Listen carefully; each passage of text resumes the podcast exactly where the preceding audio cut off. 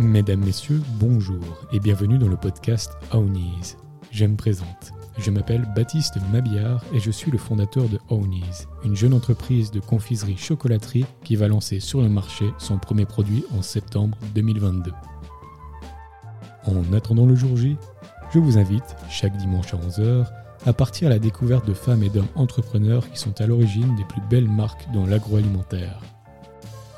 Nous allons parler de réussite et d'échec à travers des discussions transparentes qui retracent leur parcours inspirant.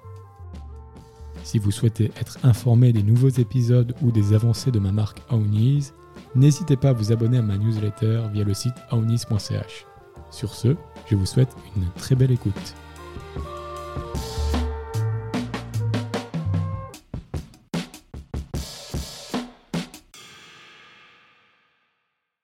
Mesdames, Messieurs, bienvenue sur Ownies. J'ai l'honneur de recevoir aujourd'hui Gaëtan Constantin, qui est le directeur de l'affineur alpin. Bonjour Gaëtan. Bonjour Baptiste, bonjour à tous. Comment vas-tu? Bon, la grande forme, écoute, on est bien, on est bien installé, tout se passe bien. C'est vrai qu'on est pas mal. Et je pense qu'on va commencer par la base. Est-ce que tu peux te présenter de manière à, à faire découvrir un peu euh, sur les grandes lignes ton parcours? Bien sûr. Alors, Gaëtan Constantin, je suis originaire du canton du Valais, je viens de fêter mes 40 ans. Et oui, je sais. Euh, j'ai un parcours académique assez classique, euh, ponctué par un bachelor en économie. Et j'ai ensuite euh, parcouru quelques entreprises du, milieu économique, du bancaire au financier, pour être aujourd'hui dans la fiscalité. Et en parallèle de ça, j'ai toujours eu envie de développer des projets qui me tenaient à cœur et je me retrouve aujourd'hui à la tête de, de l'affineur alpin également. Donc tu es né en Valais. Et puis est-ce que tu peux nous dire un peu plus sur ton enfance, un petit peu dans les montagnes et ça? C'était un peu la base de, de l'affineur alpin, j'ai l'impression. Bon, j'ai eu la chance de grandir dans un endroit exceptionnel qui est Cran-Montana, donc sur les hauts plateaux. Euh, J'avais tout à ma disposition, la patinoire, le terrain de foot, le ski, les montagnes, le soleil. Donc j'étais un véritable privilégié. Euh, J'allais à l'école à, à Cran-Montana, je pratiquais le, le hockey sur glace et ben, j'ai toujours baigné dans la, dans la montagne en fait. Et puis déjà à cette époque, justement, est-ce que tu avais déjà un lien euh, Parce qu'en fait, on n'a pas expliqué, mais l'affineur alpin, en fait, c'est c'est principalement une entreprise assez extraordinaire qui fait des produits euh, qui sont parfaitement bio et ça, de la viande séchée. Si tu peux juste nous dire deux, Ouais. trois mots là-dessus. L'affineur alpin, en fait, c'est une entreprise qui, est, euh, qui est productrice de salaison. Bon, salaison du Valais ou salaison suisse, en quelque sorte, où on fabrique euh, de la viande séchée, du jambon cru, du lard, euh, tout ce genre de bons produits, des saucisses euh, style Maxierin, où on essaye de s'exonérer de tout ce qui est euh, additif, conservateur. On a lancé une gamme zéro. Donc, comme zéro conservateur, zéro additif. Et notre but, c'est de, de rendre ce, produit de base et ce produit classique du canton du Valais encore meilleur. Puis justement, bah, si on revient alors sur tes débuts, quand tu étais encore un, un Gaëtan enfant, est-ce que tu avais déjà un lien avec la viande séchée ça Est-ce que c'était un produit que tu appréciais Bon, on en a toujours eu à la maison, hein, de toute façon, comme je pense euh, euh, tout bon valaisan. euh, nous, on n'avait pas l'occasion de, fabriquer ou de sécher nous-mêmes, comme font, le font certaines familles aujourd'hui, mais on en avait toujours. Le dimanche soir, c'était café complet. et Il y avait effectivement de la viande séchée ou du jambon cru. Oui, c'est vrai que en Valais, c'est souvent monnaie courante, ça. Et puis, justement, après, tu passais souvent ton temps en montagne, j'ai l'impression. Tu passais l'alpinisme entre, et tout ouais, ça. entre les patinoires euh, alentours, entre les sentiers euh, promenades, le ski, donc à Grand Montana, tu veux qu'on soit mieux ou ailleurs en fait. Ouais, c'est vrai. Et puis, du coup, à cette époque, déjà, tu réfléchissais, euh, justement, tu disais, ah, j'aimerais bien euh, devenir entrepreneur, ou bien tu n'avais pas vraiment d'avis, tu te disais, ok, euh, je vais faire des études, et puis après, on verra au fur et à mesure. Ah, c'était pas très à la mode, entrepreneur, à mon époque. Ouais, 40 c'est ans, tu sais, ça date, effectivement. Mais non, par contre, j'avais toujours des idées. Euh, je m'étais lancé dans la rédaction d'un petit journal de bord, euh, de journalisme. Et euh, voilà, on voit déjà que j'aimais bien, en tout cas, étudier, chercher des solutions. À quel âge tu as fait ce journal de bord? Je devais avoir entre euh, 9 et 12 ans, en fait. Ah oui, donc c'est précoce. Mais je l'ai pas vendu, hein, je l'ai pas commercialisé, donc c'était pas le but non plus, mais c'était ça, voilà, je, je voyais déjà que j'avais envie d'apprendre, j'avais envie d'entreprendre, j'avais envie de poser des choses, et puis ça c'est ma, ma première expérience en fait. Mais tu le distribuais déjà, tu faisais déjà des... Ma famille- J'en parlais à ma famille, je leur faisais des lectures. Ah, donc c'est resté vraiment. en Oui, oui, c'est resté, c'est resté le- vraiment dans le cercle familial, mais j'avais cette, cette envie de, de faire autre chose et puis de sortir aussi du cadre un petit peu euh, académique, bien que j'étais un élève euh, studieux, un élève appliqué, et puis que j'ai jamais eu de, de difficultés avec mon parcours scolaire. Ok, très bien. Et puis, du coup, tu as fait euh, donc cette école primaire, justement, après le cycle d'orientation. Et puis, après ça, tu avais été au collège et ça Après, j'ai fait l'école de commerce à Sierre, ponctuée par une maturité commerciale, ce qui me permettait de jongler avec mon activité euh, sportive et puis, euh, puis mes amis. Et ensuite, c'était la, la, HES, donc la Haute École supérieure en filière économie, ponctuée justement par le, par le bachelor en économie. Ok, excellent. Et puis, après cette école de commerce, tu t'es dit, je vais continuer me suis rien dit en fait. je me suis rien dit. Euh, il y a une banque de la place qui m'a approché en fait, euh, qui m'a qui m'avait suivi quand, lorsque je faisais le stage de maturité commerciale, j'avais passé chez eux. bon, ils avaient dans leur rappel, je pense trois ans plus tard, de rappeler ce jeune homme qui devait finir son bachelor en économie. C'est ce qu'ils ont fait et puis euh, j'ai même pas eu besoin de faire une lettre de motivation. Je suis rentré directement dans cette dans cette banque. Et puis ça t'a plu justement c'est pas du tout. Pas du tout. non, l'expérience bancaire, elle a été, elle a été de courte durée. J'étais au contrôle des crédits. Je trouverais pas ça très, très intéressant. On était, euh, j'étais en back-office surtout, et puis euh, me manquait le contact clientèle et puis le, euh, ouais, le contact avec les gens, ça c'est sûr. Et puis j'imagine tu travaillais énormément. Bon là c'était premier emploi, au, enfin, premier, premier vrai emploi sorti de, des études. Oui, je travaillais, je me déplaçais déjà de mon canton du Valais jusqu'à Renan. Euh, et puis euh, après, euh, la logique a voulu que je cherche un autre, un autre emploi et c'est là que je suis tombé dans la, dans la fiscalité. La fiscalité, d'ailleurs pour la petite parenthèse, qui est quand même bien loin de, de l'affinage quand on y pense. Non, c'est tout proche. non, non, c'est vrai que c'est un grand écart. Euh, aujourd'hui, je traite quotidiennement des, dossiers fiscaux euh, plus ou moins complexes et euh, dans l'autre partie de ma semaine, de mes journées, j'affine de la viande séchée. Puis justement, quand tu as commencé dans cette entreprise, la fiscalité, au départ, c'est vraiment quelque chose qui t'a plu et tu t'es dit, OK, je vais continuer là-dedans il y avait une certaine, euh, à l'époque, il y avait une certaine tendance à rentrer dans ces grandes entreprises qui faisaient soit de l'audit, soit de la fiscalité. On vous donnait un BlackBerry, euh, c'était, c'était fun, c'était in, et puis euh, vous aviez des perspectives de carrière super intéressantes. Et encore une fois, j'ai même pas fait de, de CV. Je, je, me suis présenté chez eux par une connaissance et j'ai pu rentrer dans ce cabinet fiscal. Mais euh, voilà, ça s'est fait de, naturellement, on va dire. Je me suis jamais posé cette, euh, la question euh, par rapport à ce domaine de prédilection, par rapport à, par rapport à un plan de carrière, par rapport à ça. J'avais surtout, j'aimais bien les chiffres, j'aimais bien la rédaction, et je pense que la fiscalité, ça collait assez bien avec, avec tout ça, et puis c'est parti. Mais après, la question que je me pose, du coup, c'est qu'est-ce qui a fait justement, tu t'es dit, OK, à côté de ça, je vais me lancer dans la viande séchée, dans l'affinage de fromage ça? Alors, tout au long de, mon parcours professionnel, ben, j'ai pratiqué le sport à un niveau honorable, on va dire. Donc ça me prenait passablement de temps et c'est vrai qu'à un certain moment, ben, j'ai réduit mon activité sportive. Le temps que j'avais euh, pour pratiquer ce sport. Tu faisais quoi comme sport? Je faisais du hockey sur glace. Donc le temps que j'avais à disposition, ben, je devais l'occuper, je devais le, remplir. Et, là, euh, dans ma tête, ça tournait. Je voulais faire des projets, je voulais, euh, je voulais lancer mon business. J'ai commencé par un commerce de vêtements que je déployais en parallèle de mon activité professionnelle. Donc on avait une marque italienne qu'on avait appelée sur un coup de tête pour leur demander s'ils étaient intéressés d'ouvrir un commerce en Valais. Bah, par chance, ils ont dit oui. Et euh, on a tenu pendant une saison d'hiver un commerce de vêtements euh, donc à côté de mon emploi. C'était assez, assez fun. Ah, et donc tu étais le, chef un peu ou J'étais le patron en fait, en quelque sorte, de ce magasin avec mon, avec mon épouse. On était jeunes mariés. ah, donc euh, la finure alpin n'est pas ta première entreprise Non, non donc, il y avait celle-là Ouais. il, y avait, il y avait ce petit magasin d'habits qu'on a tenu de manière saisonnière à, à Cran. Et euh, c'était fun, on a été invité au défilé de la marque euh, pour la prochaine collection. On, s'est bien, on s'est bien amusé, c'était, c'était une belle marque. Tu me dis que ça avait duré combien de temps à peu près? Là, ça a duré la saison d'hiver, donc de ah, décembre à avril. Juste une saison C'était prévu d'ouvrir un pop-up store, comme on appelle ça maintenant. Et, de ne pas renouveler après la saison suivante et ça? Tout était ouvert, mais euh, à cran, quand tu connais le prix des loyers, tu aperçois que quand tu as fait une saison, tu as compris. Parce que là, c'était pas la marque justement qui payait le pop-up, c'était. La marque en fait nous, nous a aménagé le magasin et puis nous on était euh, on était tenus avec le, propriétaire en fait et puis euh, on, gérait les employés, enfin nous quoi les employés. Et puis qu'est-ce que tu penses d'ailleurs, pour la petite parenthèse de, de ce concept de pop-up euh? Bah écoute, nous on a fait une très bonne expérience. Je pense que sur certains domaines c'est tout à fait valable, c'est peut-être pas applicable à tout le monde. Euh, je sais qu'il y a beaucoup de galeries d'art ou autres aussi qui essayent de s'installer dans les stations. Euh, peut-être que bah, bien leur en prennent et puis euh, tant mieux pour eux. Nous, le niveau textile, c'était des habits de sport, c'était des habits de montagne, c'était des doudounes, donc c'était parfaitement en adéquation avec le, avec le, milieu dans lequel on était.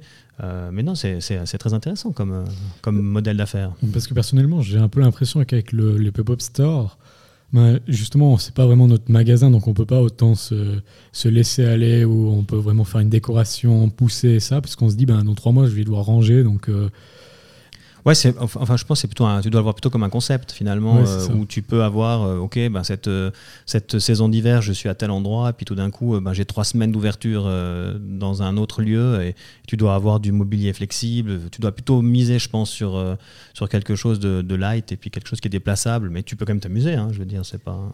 Ouais, je pense que ce serait réaliste de se dire, ok, je fais un pop-up en hiver à Crans-Montana, et puis après l'été, je me déplace à Saint-Tropez, tant que justement ma marque a un lien avec l'hiver et l'été, parce que si on est spécialisé dans les doudounes et qu'on est à Saint-Tropez, ça risque d'être compliqué. mais, mais ouais, je pense que justement, tu peux bouger en fonction des saisons. Et puis, exact. puis après, l'avantage du pop-up, c'est justement, bah, si tout coup, tu vois que tu es mal placé, peut-être, bah, tu sais que la saison prochaine, tu vas pas reprendre cet endroit. Ouais, c'est un petit laboratoire en fait finalement qui te permet aussi de, de tester les lieux, tester le marché, euh, que ce soit dans une ville, que ce soit dans, un, dans une région, c'est assez intéressant. Mais alors oui, comme tu dis, tu peux pas non plus euh, t'imprégner des murs et puis t'attacher au lieu. Euh, voilà, il y a moins cette, cette attache-là, mais ça reste que tu peux déployer ton, ton entreprise de manière, de manière assez, assez fun, assez flexible et assez mobile. Et toi donc, tu as gardé une bonne expérience de excellente. Puis on a, regardé, on a gardé surtout des, des contacts avec pas mal de monde et ça, c'est, ça, ça n'a pas de prix. Et avec l'entreprise justement italienne, euh, vous avez gardé des contacts ou bien alors maintenant, les contacts, se sont un peu estompés, mais euh, oui, on a gardé des contacts. Comme je, comme te l'ai dit, on avait été invité aussi pour les, défilés des collections suivantes et c'était, assez intéressant de partir sur Milan et puis à Monza pour être précis, et puis d'aller voir ces défilés alors qu'on avait fini notre aventure. Excellent. Et puis du coup, après ça, c'était, as continué un peu le, sport, tu as, repris ou bien comment ça s'est passé? Bon, Le sport, il a, il a, toujours fait partie de, de ma vie, mais euh, maintenant il est un petit peu réduit. J'essaie d'entretenir la forme. À 40 ans, c'est de l'entretien maintenant qu'on fait. Euh, je pratique un peu de course à pied, je fais un peu de, un peu de fitness pour, euh, pour me maintenir. Et avec l'arrivée des enfants aussi, ça, ça, ça a fait en sorte qu'il y avait peut-être un petit peu moins de temps à, à consacrer à, à soi-même pour le sport, mais non, mais ça fait toujours partie de ma vie. Quoi. Et puis c'est quand que justement l'affineur alpin est arrivé, justement, euh, tu m'avais dit donc que tu as, baissé un peu le sport, tu as ouvert ce pop-up, après le pop-up s'est arrêté, mhm. et puis tu avais justement un peu ce temps libre qui était là. Bah écoute, après, euh, c'est un concours de circonstances en fait. Euh, donc j'avais toujours dans mon esprit de trouver à côté de mon emploi des opportunités d'affaires. C'est un grand mot des opportunités d'affaires, mais en tout cas des possibilités de, de faire autre chose, de découvrir d'autres secteurs, de découvrir d'autres personnes, comme je l'avais fait avec ce, on l'avait fait avec ce petit magasin de, vêtements. Et, là, dans mon emploi, en fait, j'ai eu l'occasion de, rencontrer un boucher auquel j'ai proposé la reprise euh, d'un autre boucher. Et finalement, euh, ça s'est pas fait. Et le, boucher en question auquel j'ai proposé cette, reprise m'a dit, mais moi, je, suis disposé avant de, la, avant de mon exploitation. Euh, je suis descendu, euh, je suis retourné au bureau à 2h, c'était 14h, je suis retourné au bureau. Ça m'a travaillé un petit moment l'après-midi et à 18h30, à la fermeture de la boucherie, je suis remonté le voir. Et je lui ai dit, euh, mais tu es sérieux, tu vas vraiment vendre ton exploitation Mais pourquoi? Ça marche pas Non, non, ça marche très bien, mais j'en ai marre du personnel, j'ai donné toute ma vie, je suis fatigué, je vais arrêter.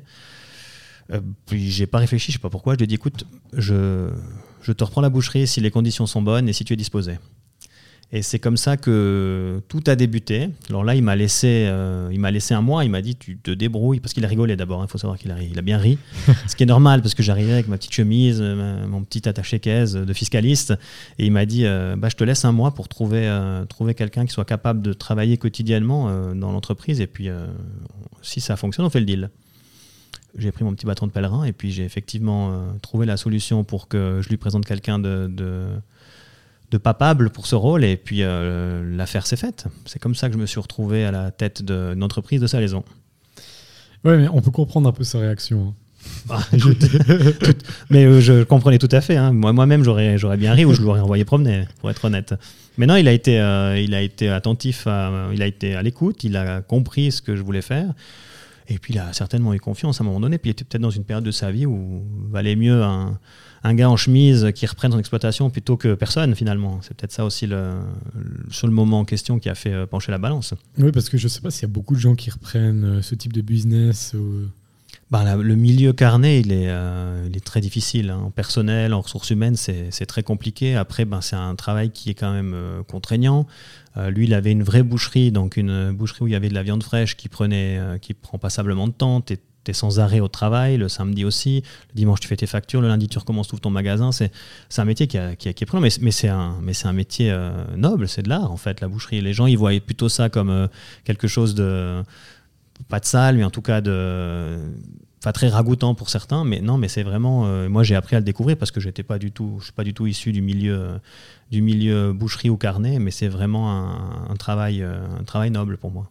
Ouais, c'est aussi avec ben, un peu la société actuelle justement qui va plus tendance vers la, on mange de moins en moins de viande. Exact. Donc c'est aussi un peu, j'imagine là-dessus que la, la, boucherie, forcément comme la charcuterie, a perdu pas mal de de son aura. et puis il y a eu des scandales entre deux, euh, le scandale, scandale alimentaire, euh, la vache, le cheval. Enfin, il y a eu beaucoup de choses qui ont fait que ça a entaché l'image. Puis on le voit aujourd'hui euh, quand on parle d'un quand on parle de, je sais pas d'un chef militaire, on dit que c'est le, boucher de tel coin ou le, ou le boucher de tel endroit, et c'est vrai que c'est malheureux pour les bouchers, quoi. C'est ouais, pas sympa parce que eux, ils ont un métier où ils se lèvent tôt le matin, ils finissent tard le soir, qui est prenant, et, on compare un, un, chef militaire à un boucher d'une région, et ça, je trouve que c'est pas c'est pas très cool. C'est un bon exemple que, que tu as utilisé là. On pourrait dire, par exemple, le boulanger de ce coin-là. C'est vrai que c'est. Ça le fait moins. Hein. Ça le fait, ouais, ça fait moins. Euh, ce qui se passe aujourd'hui dans le, dans le monde et puis la, guerre actuelle, on a parlé du boucher de tel endroit, euh, c'est pas, pas, très, pas, très sympa pour les bouchers qui, qui, œuvrent tous les jours pour vous offrir des produits de qualité. Non, je comprends, c'est vrai. Et puis bah, justement, si on revient un peu, donc tu as repris cette entreprise, et puis là, tu t'es quand même senti, tu es rentré chez toi, tu t'es dit, tu t'es regardé dans la glace, tu t'es dit, ok, je suis en train de faire quoi là? Moi, j'ai déjà dit à ma femme, j'ai dit, euh, je crois que je vais reprendre euh, une activité dans la viande. Qu'est-ce qu'elle a dit, elle? Ben, comme d'habitude, elle m'a dit T'es sûr? Non, non. J'ai dit Écoute, euh, je sais pas trop, mais, euh, mais je pense que c'est bien, quoi. Je pense que ça peut être sympa. Et puis, euh, et puis je trouve que c'est intéressant. C'est un domaine où il y a beaucoup de choses à faire. Et pourquoi pas? Puis elle m'a soutenu. Donc, donc, une fois que j'avais son, son soutien, j'avais pas de doute là-dessus, mais c'est parti. Et puis, la, la, famille et ça, il y avait des retours un peu? Est-ce que tu en as expliqué, par exemple alors mes parents, ça a été un petit peu particulier à entendre, donc ils se posaient la question, mais pourquoi? Mais t'es sûr? Mais comment c'est possible? En fait, qu'est-ce qu'il est, qu'est-ce qu'il est bloqué un peu, tu penses? Bah, En fait, je pense que c'est surtout une question de génération, un petit peu de, d'éducation.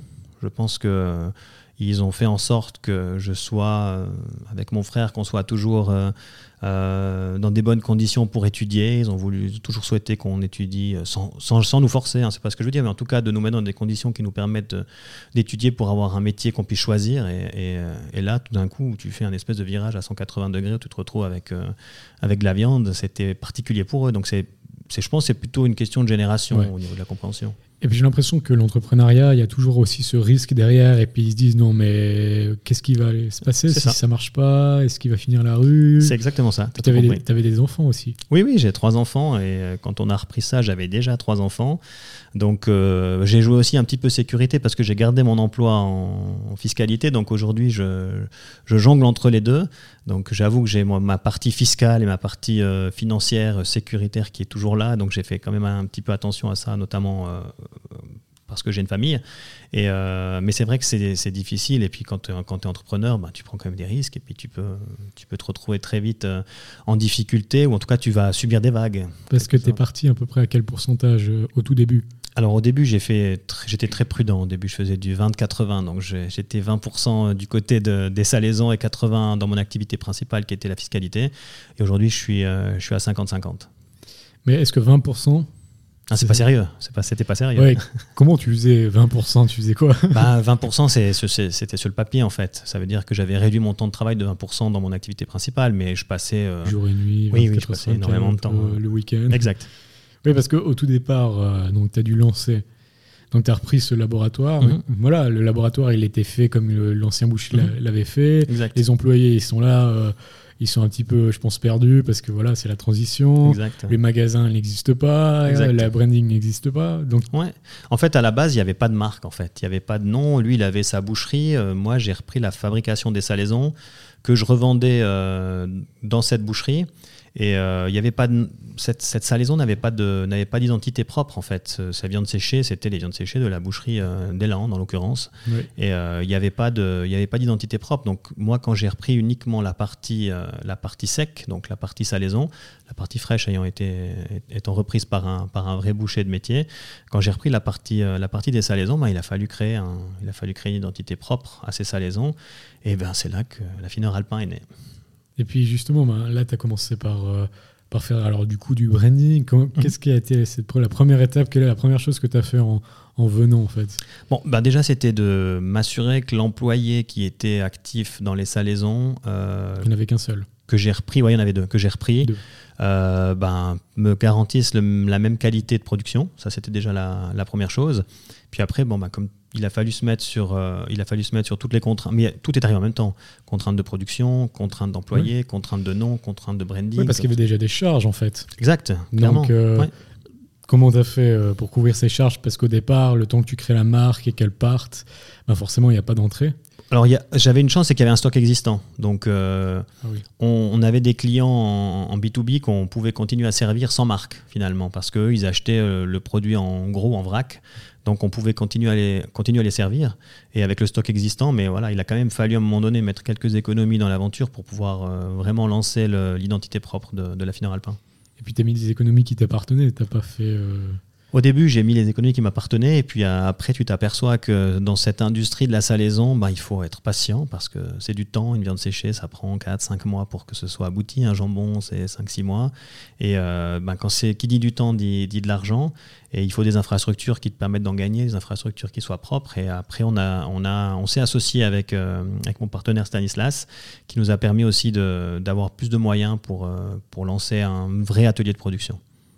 Oui, c'est ça. Parce que j'imagine que lui, du coup, il est investi. Et ça permettait du coup de pouvoir rallonger un petit peu la deadline.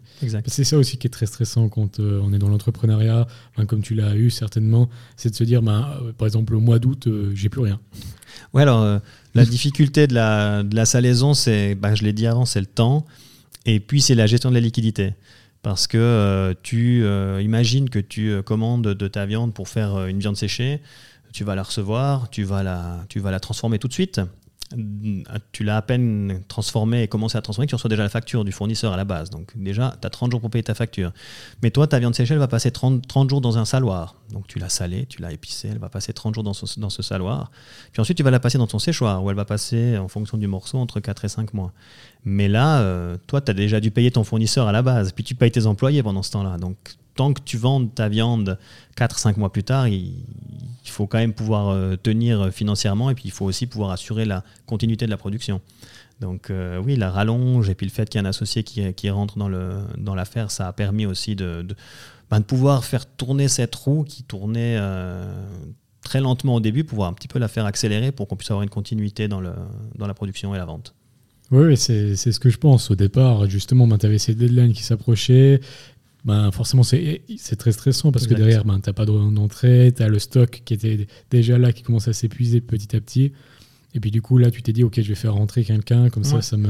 Puis on a, on a, ouvert un tout petit magasin de, tout petit magasin de vente directe qui faisait 2 euh, mètres sur 2, ben, juste pour se donner un petit peu d'air et puis aussi avoir quelques, quelques petites rentrées, puis commencer à faire comprendre aux gens que voilà, ben, on était producteur de salaison et puis qu'ils pouvaient acheter ça en direct du producteur. Excellent, un petit magasin, euh, c'était quelque chose dans une grande ville Non, non, c'était dans un petit village, donc à Grémisois en, en Valais, à Champlan même pour être précis, donc euh, au bord de la route cantonale qui monte du côté d'Anzer. Et euh, c'était vraiment un tout petit magasin de 2 sur 2 juste devant le local de production. Et on a commencé à, commencer à vendre là, et puis on avait la chance d'avoir les premiers retours clients. Oui, c'est ça. Parce que pour la petite parenthèse, moi j'adore ces concepts de mini-magasins et ça. Tu penses que ça, ça marcherait bien? Par exemple, si tu dis, OK, je reste dans les, vraiment des tout petits magasins par-ci par-là, où dedans il y a la place pour un seul client avec des produits, euh, il n'y en a pas 12 000, il y en a 2-3. Euh, si ton concept est bien, est bien étudié, ça veut dire que ben, si je prends ben, dans le domaine de la salaison comme la fineur alpin, il faut que tu arrives avec des produits préemballés tu n'as pas de service sur place, euh, tu dois adapter euh, ton produit en fonction du lieu dans lequel tu vas être. Et je pense que si tu es dans, dans, une ville, dans un endroit de passage, dans une gare par exemple, ça pourrait euh, être très adapté, ce genre de petit magasin. Puis déjà, tu as moins de charges. Oui, c'est vrai. On voit de plus en plus ça, par exemple, hein, pour les petits cafés, l'été et ça. Moi, je trouve ça, je trouve le concept sympa parce que ça fait quelque chose, c'est un peu mignon et ça, c'est, c'est pas un énorme mastodonte et ça. Non, puis ça reste un, ça reste un endroit où les gens n'ont pas forcément beaucoup de temps euh, à prendre pour euh, être conseillés, être, euh, avoir du produit qui, qui, est découpé sur place. Alors là, ils iront dans le magasin principal ou bien dans l'endroit adéquat pour, pour ce service. Oui, parce qu'il y a aussi le concept de petit magasin, mais même pas de vendeur. Ouais, alors ça c'est une bonne question. Ça, on sait aussi. Euh, alors nous, on a, on a pris euh, une option du l'option du distributeur. Donc la Fineur Alpin a aujourd'hui deux distributeurs automatiques, donc 24 sur 24, euh, réfrigérés dans lesquels on met nos produits. Et c'est vrai que le concept de magasin sans, sans vendeur se pose assez souvent chez nous parce qu'on a des produits qui pourraient très bien s'adapter à ce concept. Ouais, justement, on va revenir sur ce concept de distributeur après, parce que ça m'intéresse énormément. J'ai beaucoup de questions par rapport à ça. Mais juste avant, donc c'est, on a dit donc euh, quand tu as repris le concept de l'affineur alpin, enfin quand tu as repris mhm. le, laboratoire de boucherie, c'est comme ça qu'on appelle Ouais, l'atelier de fabrication. L'atelier de fabrication. production. Donc euh, tu t'es dit, ok, j'avais quoi Tu avais six mois de, de, pour tenir avec le, stock qui était déjà existant. Ouais, un peu moins. Un peu moins. Donc tu t'es dit, ok, voilà, ça devient stressant. Donc tu as tout de suite commencé à essayer de faire de la, de la nouvelle production. À côté de ça, tu avais monté ce petit cette petite boutique pour euh, faire rentrer de l'argent. Et puis après, ben, derrière, tu as aussi fait, une, fait rentrer quelqu'un dans le capital justement pour avoir des fonds, pour avancer. Et puis, on a fait naître aussi euh, clairement ben, l'affineur alpin, parce que comme je l'ai dit avant, on était... On vendait nos produits dans certaines boucheries euh, environnantes, on vendait dans certains bars, mais il n'y avait pas de marque, il n'y avait pas de nom. Il n'y avait pas d'identité. C'était déjà des clients qui connaissaient déjà, exact. c'était un peu facile. Et voilà, j'avais repris en fait aussi la, base, la base client, mais qui permettait pas non plus de, de, tourner tranquillement et puis d'avancer sereinement. Est-ce que ça couvrait les charges euh, qui étaient déjà existantes, ceux-là Ou bien... Non, en fait, oui, ça, on va dire qu'en net, ça pouvait couvrir les charges, mais, mais pas le, la gestion de liquidité en fait il a fallu augmenter un petit peu les cadences. Oui, c'était euh, avec comme tu l'as expliqué avant le laps de temps, exact. Euh, le moment où on peut manger. Mais bon, j'avais, je peux pas me plaindre, j'avais, j'avais une base au niveau euh, client salaison. J'avais Donc tu étais obligé de. Bon, j'imagine aussi le petit magasin, lui aussi, il rapportait pas assez aussi pour couvrir. Non, exactement. Mais par contre, voilà, il, commençait à faire gentiment connaître un petit peu ce qu'on faisait. Puis on a, on a créé, on a lancé l'affineur alpin en mars 2020. Euh, ouais, belle période. Voilà, une très très belle période. Donc, c'est parti à, ce moment-là, l'affineur alpin, et euh, il a fallu. Euh, moi, je viens pas du milieu euh, de la viande séchée, j'en ai toujours mangé, comme je t'expliquais avant, ça a toujours fait partie de notre patrimoine culinaire. Mais quand je suis arrivé dans le domaine, c'était comment je vais faire maintenant pour me différencier, comment je vais faire pour que l'affineur alpin soit reconnu. Et puis, surtout, ben, c'est le début du Covid. Oui, hein. exact, c'est le début du Covid. Alors, c'est une catastrophe. C'est une catastrophe, on est d'accord. On n'avait pas de shop en ligne, on n'avait rien, ouais, contrairement aujourd'hui. Un, un, petit shop, bah, il est fermé, et puis même, il fonctionnait pas extrêmement bien parce que c'est le début. Exact. Donc, et en plus, tu as la laps de temps qui arrive gentiment au bout du stock pour les gens qui, exact. Puis on, avait une chance, c'est que ben, on s'est dit on continue à produire. Donc la première euh, réflexion, c'était ben, on n'arrête pas de produire parce que de toute façon, ce qu'on produit, de réinjecter de l'argent. Bien sûr, ce qu'on produit aujourd'hui, ça se vendra demain, mais demain dans 5-6 mois. Donc il fallait assurer une cadence de production pour pas pour pas avoir de trou dans quelques dans quelques mois. Et euh, on avait aussi de la chance qu'on était dans un commerce alimentaire, donc notre petit magasin, euh, il a pu rester ouvert pendant la période ah de oui, Covid. Ok, ok. Parce que tu as dû injecter quand même une certaine somme ou bien c'était un, investissement quand même euh, conséquent? Alors, au, début, euh, c'était la reprise en fait de, des machines que je louais d'ailleurs au début. Je louais l'infrastructure de séchage, je louais les machines à l'ancien boucher, donc c'était que de la location. Euh, mais après, ben voilà, il a fallu mettre un peu d'argent pour le, le, stock de base, pour acheter le stock de base et puis faire tourner ce stock. Et c'est seulement bien plus tard, en 2021, qu'on a décidé de passer à la deuxième étape, de se dire bah, maintenant, qu'est-ce qu'on fait? Est-ce qu'on reste micro-producteur, micro-magasin, euh, euh, micro-gestion, ou est-ce qu'on essaie de passer un, cap avec l'affineur alpin? Et on a décidé en, février-mars 2021 de dire, OK, maintenant on va trouver un vrai lieu de production avec euh, de la vraie place, avec des vraies possibilités de, de développement. Ok, donc tu es arrivé là, tu avais ces cinq mois, tu as commencé à travailler énormément, tu as ouvert ce petit shop. Heureusement, le Covid est arrivé, donc mhm. c'était un peu une catastrophe. Et tu as dit, à côté de ça, tu as aussi fait le branding euh, de la finure alpin, enfin, le, tout ce qui était euh, communication, marketing, logo. Comment Comment as fait Ben, ça Quand je te disais avant, c'est comment, comment on va se différencier des autres producteurs de salaison du Valais, parce qu'il y en a de, de très bons et de très bonnes. Et euh, en fait, moi, je me suis dit, ben, la première chose, c'est le goût du produit, c'est la qualité du produit. Donc ça, c'était l'impératif numéro un. J'avais la garantie par rapport à, aux fournisseurs, j'avais la garantie par rapport à mes employés, donc mes affineurs, si on veut bien les appeler comme ça. Donc je savais que le produit était bon. En deux, je me suis dit, euh, packaging faut que ça change un petit peu de ce qui se passe actuellement. Donc j'ai regardé, j'ai observé un petit peu ce qui se faisait sur le marché et je me suis dit, ben voilà, il faut qu'on arrive à quelque chose, à un message qui soit plus fort, plus marqué, des emballages qui soient certainement plus écologiques. On, a, on travaille avec des cartonnettes, typiquement des emballages en carton. Et la troisième chose, c'était euh, différenciation dans les produits. Et là, on a dit, moi, je, je t'ai déjà raconté cette anecdote euh, hors antenne.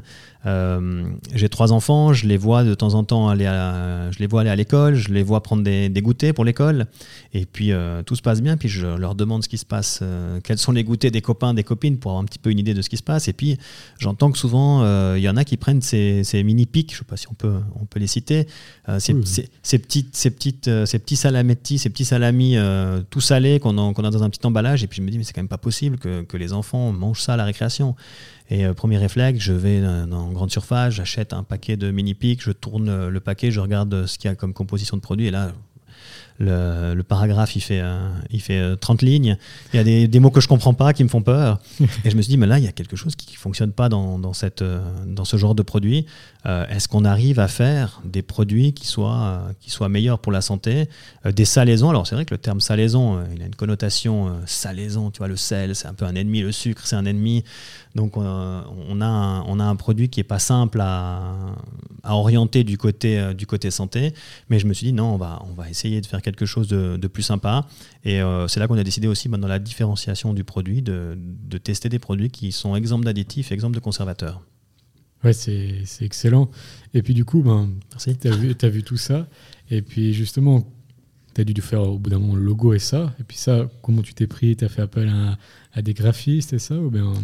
Écoute, on a passé quelques soirées, quelques nuits entre euh, ma femme, mon partenaire et moi-même pour, euh, pour décider du logo, pour décider des couleurs, pour décider de l'écriture, pour décider de tout en fait. Et puis euh, notre partenaire étant relativement à l'aise avec les outils informatiques, ben, ça a aidé.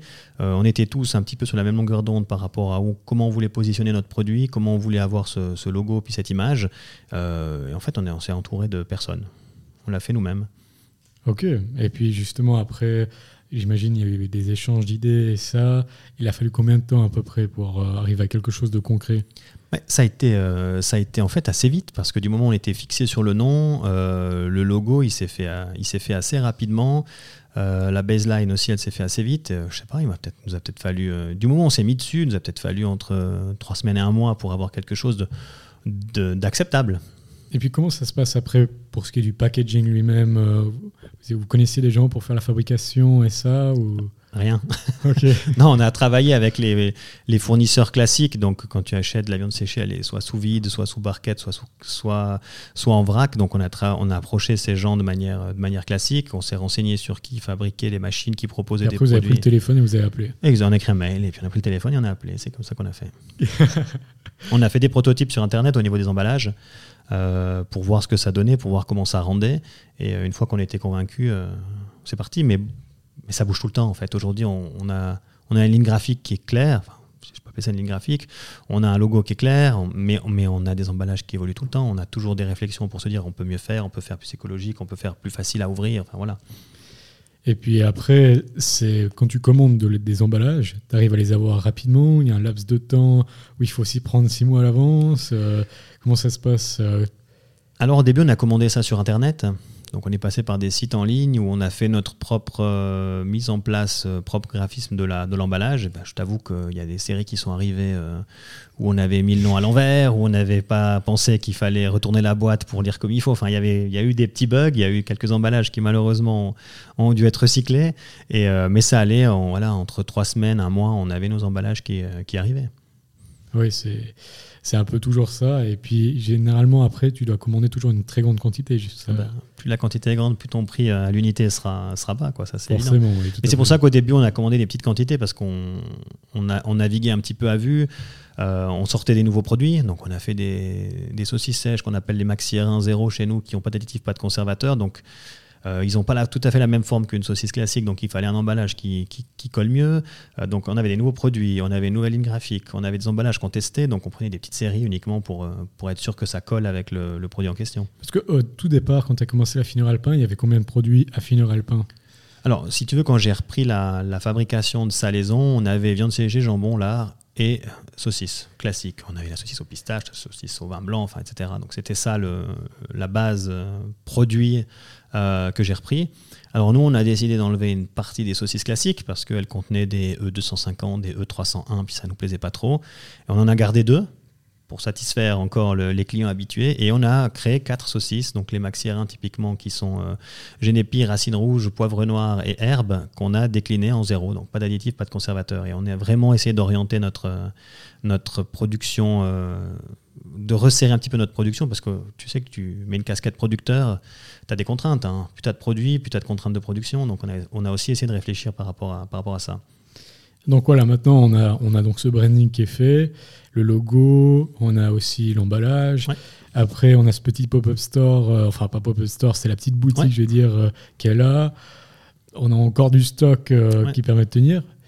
Voilà, maintenant le problème c'est que il faut commencer vraiment à, à communiquer, il faut créer cette marque Ouais, et puis il faut, puis, puis il faut produire. et il faut produire. C'est ça. Alors on va commencer par la communication. Comment t'as fait? Bon, ben, on s'est simplement. Pour faire connaître de euh, ouais, zéro, bien tu sûr, vois. ouais. Ben, on a commencé avec les réseaux sociaux, on a essayé de monter, on a bricolé un site internet dans notre, dans notre coin, et puis, euh, et puis c'est parti un petit peu comme ça. Quelques photos euh, sur les, les peu d'événements qu'on faisait, quelques photos sur les plats valaisans qu'on sortait, quelques photos sur la production, et puis on a, on a essayé d'alimenter un petit peu les, les, les réseaux comme ça. C'est toujours du homemade, c'est toujours comme le logo, c'est vous qui avez fait Oui. et qui avez vraiment appris aussi à. Bon, j'imagine que c'était les photos avec le, le mobile et ça, des choses comme ça. Oui, oui. Alors, on était complètement dans ce, on était complètement dans cette tendance-là. Donc, euh, téléphone portable. Ah, tiens, on est en train de, je sais pas, on est en train de servir un client. Ah, je fais vite une photo. Après, j'avoue qu'on s'est entouré d'une, photographe euh, pour justement quelques images de notre site où on a demandé à une photographe amatrice de venir sur place et puis de, de prendre quelques clichés qu'on puisse, qu'on puisse utiliser. Mais c'est vrai que euh, c'était vraiment homemade, comme tu dis, téléphone portable dans la main et essayer de voler l'instant présent. Quoi. C'est ça. Et le site aussi, d'ailleurs, il a été fait, euh, si je comprends bien, aussi homemade. Exact. Exact. Tout est homemade chez nous. c'est ça. De tout, ouais. C'est Ouais. exactement ça. Et puis le site, tu t'avais fait sur quoi, si c'est pas indiscret? On l'avait fait sur la plateforme Wix. On avait lancé un une première mouture sur Shopify. Et puis, euh, on n'était pas prêt, en fait, quand on a lancé ça. On n'était pas, on n'était pas équipé, on n'était pas prêt. Et puis, on a laissé un petit peu à l'abandon euh, Shopify. Et puis, on est parti sur, euh, sur Wix. Et on a tout monté nous-mêmes. Et puis, toi, dès que tu as, créé la finure alpin, tu avais tout de suite cette vision de faire de la vente en ligne. C'était obligatoire. Ou Bah, bien... Rappelle-toi, quand on a lancé la fineur alpin, on était quand même en plein Covid. tu sais ce qui s'est passé pendant le Covid aussi, C'est que les gens, ils se sont... Donc, t'étais, ouais, Ils se sont rués aussi sur le en ligne, mais, euh, c'était un, à un moment donné, c'était un débat parce que on essaie d'avoir un produit quand même qui est, qui est bon, euh, premium, euh, voilà, c'est un grand mot, mais en tout cas qu'on essaie de placer comme quelque chose de qualitatif. Et euh, le fait de venir en ligne, est-ce que ça pouvait contrecarrer un petit peu cette image? Donc il y avait un petit peu des débats par rapport à, par rapport à cette vente en ligne. Covid passant par là, on s'est dit, mais non, si on fait pas de la vente en ligne, on n'a rien compris, quoi, finalement. Ouais, c'est vrai. En fait, le Covid accélère la, digi- la, digitali- la, j'arrive plus à dire digitalisation, pardon, Ouais. de, du procédé. Et puis euh, après, en même temps, ben, donc du coup, tu avais ce site, tu avais tout qui était prêt, tu avais cette communication sur les réseaux sociaux. J'imagine qu'elle était assez lentement. Bah, au début, on a été, euh, on a été prudent, on a été prudent sur la communication. Puis après, euh, on n'était pas des spécialistes de, de, ce- genre de communication. Ben, ma femme avait son profil, mon associé aussi. Enfin, ils faisaient leur com à, leur com à eux entre guillemets. Et, euh, et après, il a fallu euh, passer l'étape 2. Donc, tu, tu, tu te rends compte qu'il faut payer pour mettre en avant, euh, pour mettre en avant tes produits, pour mettre en avant tes communications. Et puis, tu rentres un petit peu dans l'engrenage de, de ces réseaux sociaux pour essayer de gagner en, en visibilité. Ok, très très bien. Et puis donc là, maintenant, on a tout ça qui est prêt, on a ce logo, on a Mhm. ce site, on a vraiment tout. Mais la fabrication, elle, euh, elle n'a pas commencé. Alors, on a toujours continué à fabriquer, mais on fabriquait dans un local qui était euh, très petit. Et puis on avait un séchoir qui était situé dans une maison villageoise, donc on était vraiment en, bricolage en quelque sorte. Mais ça fonctionnait, hein. les produits euh, sortaient, ils étaient bons, ils étaient qualitatifs. Mais on était toujours dans un esprit un petit peu euh, vraiment. Euh, on était à la limite au niveau, au niveau des quantités, on était à la limite au niveau de. on va dire du cadre légal du bâtiment qu'on utilisait. Ça veut dire qu'à un moment donné, il y a des normes. d'aller plus Voilà, c'était impossible d'aller plus haut. Exact. Puis on était un peu à la croisée des chemins. Qu'est-ce qu'on fait? Est-ce qu'on reste euh, tel qu'on est maintenant? On essaie d'aménager notre petit magasin de manière un peu mieux? On essaie de pousser les ventes en ligne? Ou est-ce qu'on passe à l'étape 2 et on essaie d'avoir un outil de production dans lequel on se sent à l'aise, dans lequel on puisse euh, augmenter un petit peu la cadence tout en restant des artisans? Puis justement, bah, là, vous avez opté pour prendre le plus grand. Exact. Et puis là, c'était du, coup de nouveau un investissement. Et puis en plus, bah, justement, il y a eu le Covid, donc euh, vous n'avez pas généré forcément euh, non. énormément. Non, non, on partait avec une page blanche. Bon, notre, notre associé, a, on a de la chance que notre associé avait euh, une situation un peu, plus, un peu plus confortable que la nôtre, mais on est allé voir le banquier en fait. On est allé voir le banquier, on lui a exposé notre projet, on lui a exposé ce qu'on voulait faire et et on entend souvent des critiques sur les banquiers, mais là, il a, il a, été, plutôt, euh, il a été plutôt avenant avec nous et puis il nous a suivis. Bon, bah bravo aux banquiers. Ouais, exact. Et puis, euh, du coup, en plus, il y avait des preuves, puisque c'était quoi Il y avait à peu près un an entre le moment où tu as construit, enfin, où tu as été voir. C'est ça. Il y avait en tout cas, il voyait qu'il y avait une, voilà, il y a une volonté de d'avancer. Puis il y avait des chiffres qui, qui étaient en croissance, mais qui étaient, euh, il y avait un plafond de verre. c'était limité. Voilà, on était limité. Exactement. Et puis pas limité à cause d'un manque de gestion ou quoi, c'était vraiment limité à cause du matériel. Ah, limité à cause d'infrastructure. on voyait bien, je pense, le graphique, on voyait bien, on arrive à lire ça. Ouais. C'est ça. Excellent. Et puis, donc, euh, tu m'as dit tu avais une croissance, même avec le Covid, donc tu as réussi quand même à attirer des nouvelles personnes et ça. Exact. Puis on a eu aussi les, les fêtes de Noël qui sont passées entre deux. Euh, on a lancé un produit frais qui est la fondue de viande épicée, qu'on retrouve souvent, euh, souvent en Valais. Et bouche à oreille faisant, les gens sont venus se servir chez nous à, Noël, Nouvel An. Et puis, bah, je les remercie. C'était cool. Ça, ça a donné un petit peu d'air. Ils revenaient. Voilà. Ça. C'est ça. Et puis, bah, ce distributeur, après, on a installé notre premier distributeur de, devant la boutique. Et ce qui a fait que, bah, y a, comme tu dis, il y a une fidélité. Les gens revenaient le week-end, euh, ils passent au distributeur se chercher un petit pack de fondue de viande épicée et puis euh, ils sont heureux. Et il y avait toujours la petite boutique qui était là, euh, qui faisait son travail aussi. Alors là, on a, on a déménagé de 50 mètres pour aller dans une boutique un tout petit peu plus grande. Mais on est resté dans le même, le même endroit. Oui, mais pendant la période Covid, avant justement de passer à ces. Oui. on restait avec la petite boutique, exact. Et le distributeur. Exact, exact. Excellent. Et puis justement... On faisait plus de chiffres avec le distributeur qu'avec la boutique, je pense. Ouais, c'est ça. Bah, on va revenir sur le distributeur, mais juste avant, du coup, vous êtes passé alors à euh, cette grande, euh, plus grande production. Où là, justement, bah, vous êtes passé par la case de la banque. Mais si on fait juste une parenthèse, tu penses euh, Ouais, ça a été quand même un certain investissement depuis le départ où tu as repris jusqu'au moment où tu as passé à l'étape de la banque. Oui. Tous ces moments-là, euh, il y a quand même eu euh, aussi un grand investissement personnel, il y a eu beaucoup de boulot. Bah, il y a eu surtout beaucoup de temps, quoi. je le compte pas. Parce que sinon, euh, le, bilan n'est pas bon. Est-ce que tu t'attendais à ça Écoute. Tu as dit oui, justement. Non. Honnêtement, non, je m'attendais pas, à, je m'attendais pas à ça. ce qui était, ce qui a été difficile à, à appréhender, Pardon ça, a été vite en plus. Oui, oui, ça a été très vite. Tout a été très vite, quoi. Même pas un an. Euh. Exact. Non, non, tout a été très vite. Ce qui a été difficile à appréhender, en fait, c'est la, c'est la gestion de la production. C'est, euh, on a 5, 6 stocks. On a le produit frais qui arrive, on a le stock en saloir, le stock en séchage, le stock de produits finis, le stock euh, congelé si on, en, si on en fait. Je veux dire, c'est, c'est une gestion de liquidité, puis c'est une gestion de stock qui est, à laquelle je ne m'attendais pas du tout. Ouais, c'est, c'est ce qu'on pense. C'est un métier. Hein. Ouais, c'est ça. En plus, ben, tu n'étais pas forcément dans ce métier, donc euh, tu as dû apprendre vraiment, et ça, c'était, je pense, aussi assez difficile euh, sur le moment. j'ai eu de la chance parce que j'avais euh, les, employés, qui, étaient là, qui, étaient, qui étaient avenants, qui étaient sympas, puis surtout qui, qui ont qui ont cru en nous parce que finalement à, leur, à, leur, place voilà je pouvais me poser la question mais c'est qui ces gens? Ils sont pas du métier ils sont pas du métier. fiscalistes. Qu'est-ce qu'il veut? Qu'est-ce qu'il a comme idée farfelue de faire des trucs sans conservateur sans additifs alors qu'on a toujours fait comme ça? Et ils ont ils ont fait confiance et puis et puis là je, je suis reconnaissant envers eux Ouais, c'est vraiment, ben, on peut les féliciter en tout cas. Exact. Et puis justement, après, ben, tu es parti dans cette, euh, ce grand local, donc la banque a accepté justement de t'aider à l'acquérir. Et puis là, par contre, là, c'était complètement autre chose.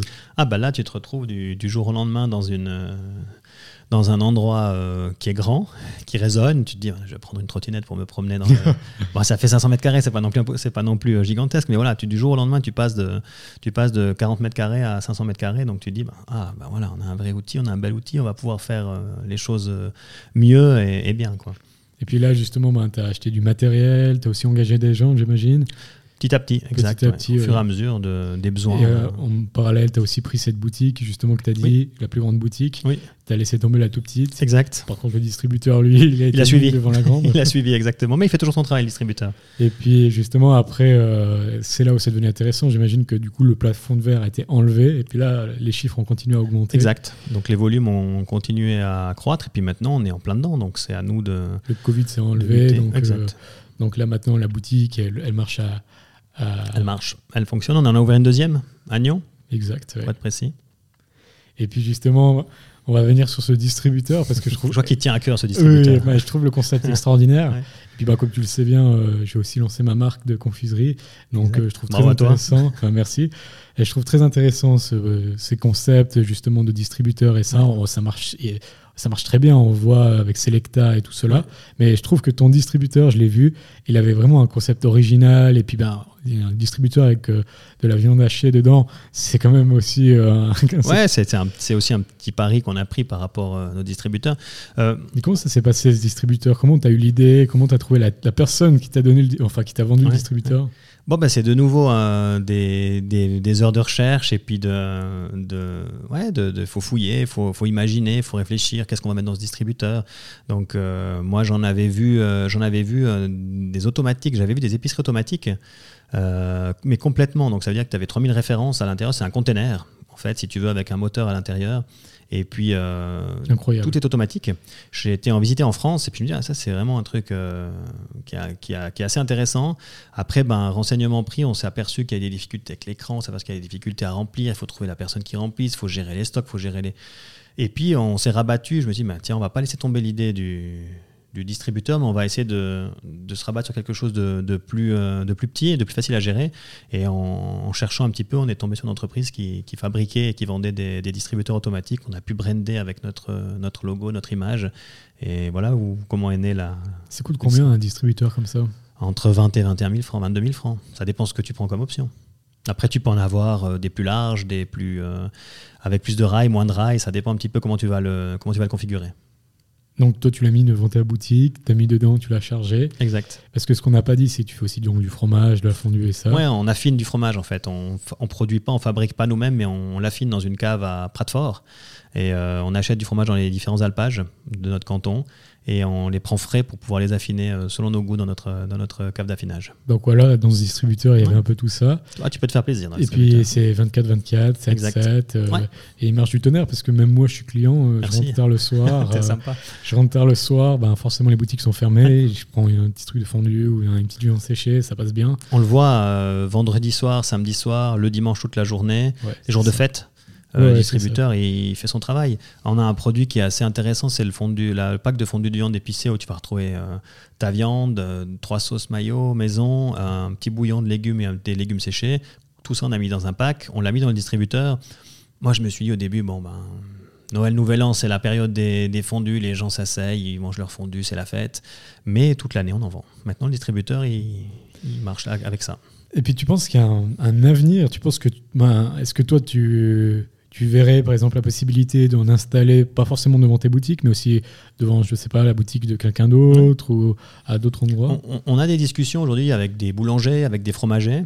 Après, ce qu'il faut définir, et c'est le travail sur lequel il faut qu'on s'attelle, c'est euh, qui s'en occupe.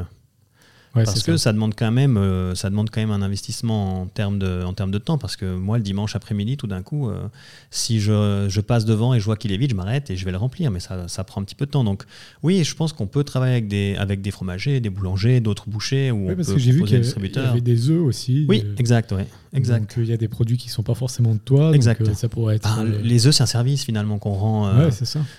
qu'on rend aux gens qui le dimanche veulent faire des crêpes ou un gâteau. Ben, il y a des œufs qui sont, qui sont à disposition. Et puis, il y a d'autres produits euh, sympathiques euh, qui peuvent retrouver dans le distributeur. Mais, mais le, concept mériterait d'être étudié. Après, ben, tu sais qu'en Valais, notre géographie est quand même assez, euh, assez découpée. Donc, si tu dois t'occuper d'un distributeur au fond du Val d'Alivier euh, ou au bord du lac du Bouvray, tu vas quand même te confronter à des difficultés logistiques. Mais en ville, par contre, euh, là, à Mort, justement, Agnon, je veux dire.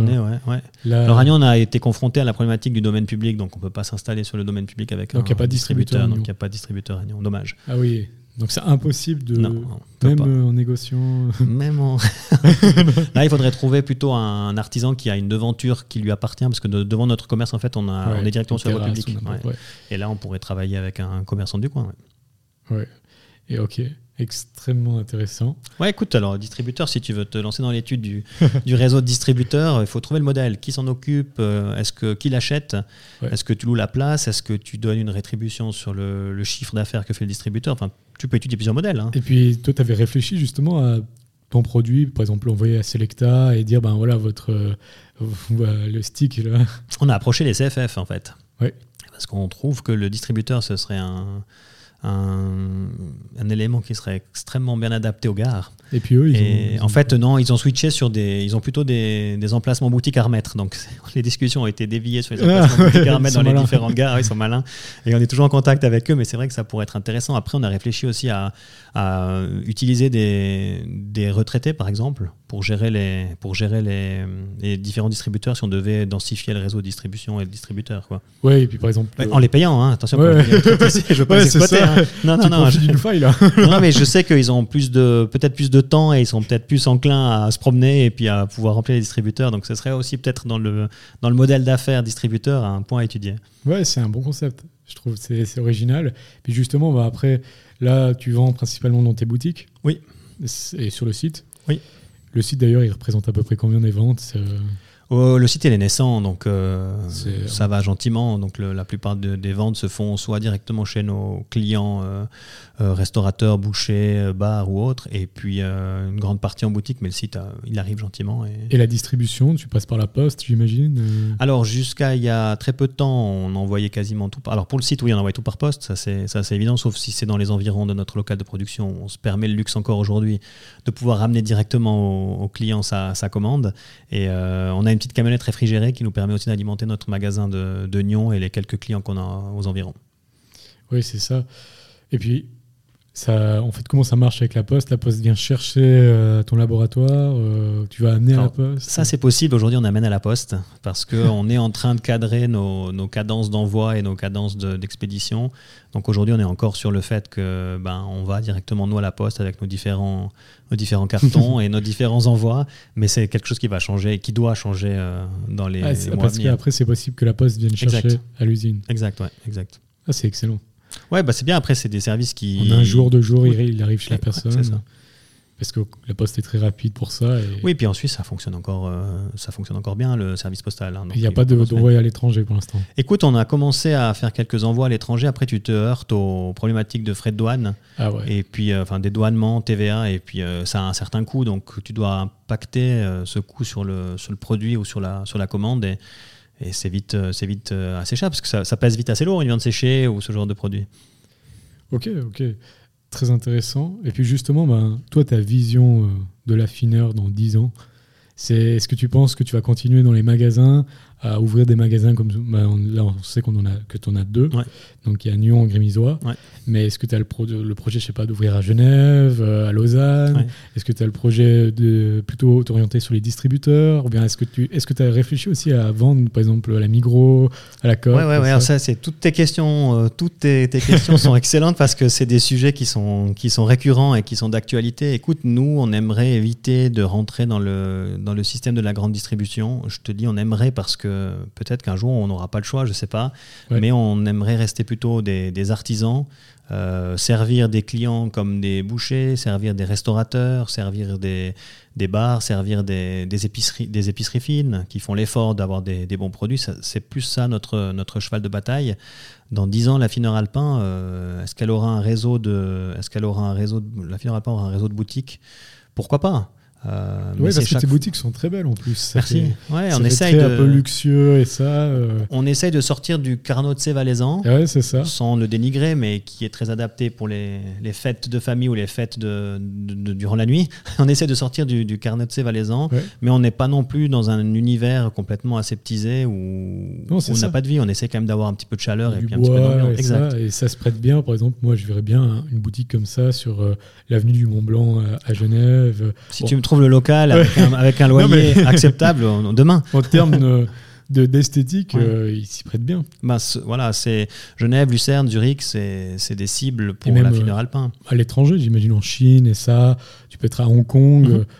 Je ne sais pas s'ils sont friands de, ce type de produit, mais de la Suisse en tout cas. Exact. S'ils peuvent manger de la fondue suisse, suisse, fabriquée en Suisse. Tout à fait. Euh, si tu as ta petite boutique justement à Hong Kong, euh, moi je pense que ça marche à du tonnerre. Vas-y, je t'envoie pour. Euh, je vais aller chercher. repérer le terrain là. non, en tout cas, en tout cas, c'est extrêmement intéressant. J'ai trouvé cet échange vraiment ouais, c'est très inspirant. Tu as un parcours qui est assez atypique, justement, puisque tu étais quand même euh, es fiscaliste toujours. Oui, je suis toujours fiscaliste. Et puis d'ailleurs, juste, tu as prévu de devenir à 100% dans la fineur alpin ou bien tu vas toujours garder ce. Écoute, j'aimerais bien que la fineur alpin euh, soit autonome. Euh, et puis que j'intervienne de manière ponctuelle pour les nouveaux produits, pour le, le, on va dire quoi, le, développement, l'innovation. Enfin, quand je parle d'innovation, c'est un grand mot hein, dans l'industrie de la viande séchée, mais voilà, j'aimerais plutôt intervenir ponctuellement sur, ce, sur ces domaines-là, tout en conservant un pied dans la, dans la fiscalité. Ok, très bien. Non, mais je trouve aussi, je suis très très impressionné par la rapidité à laquelle euh, bah, tu as fondé la Fine Alpin.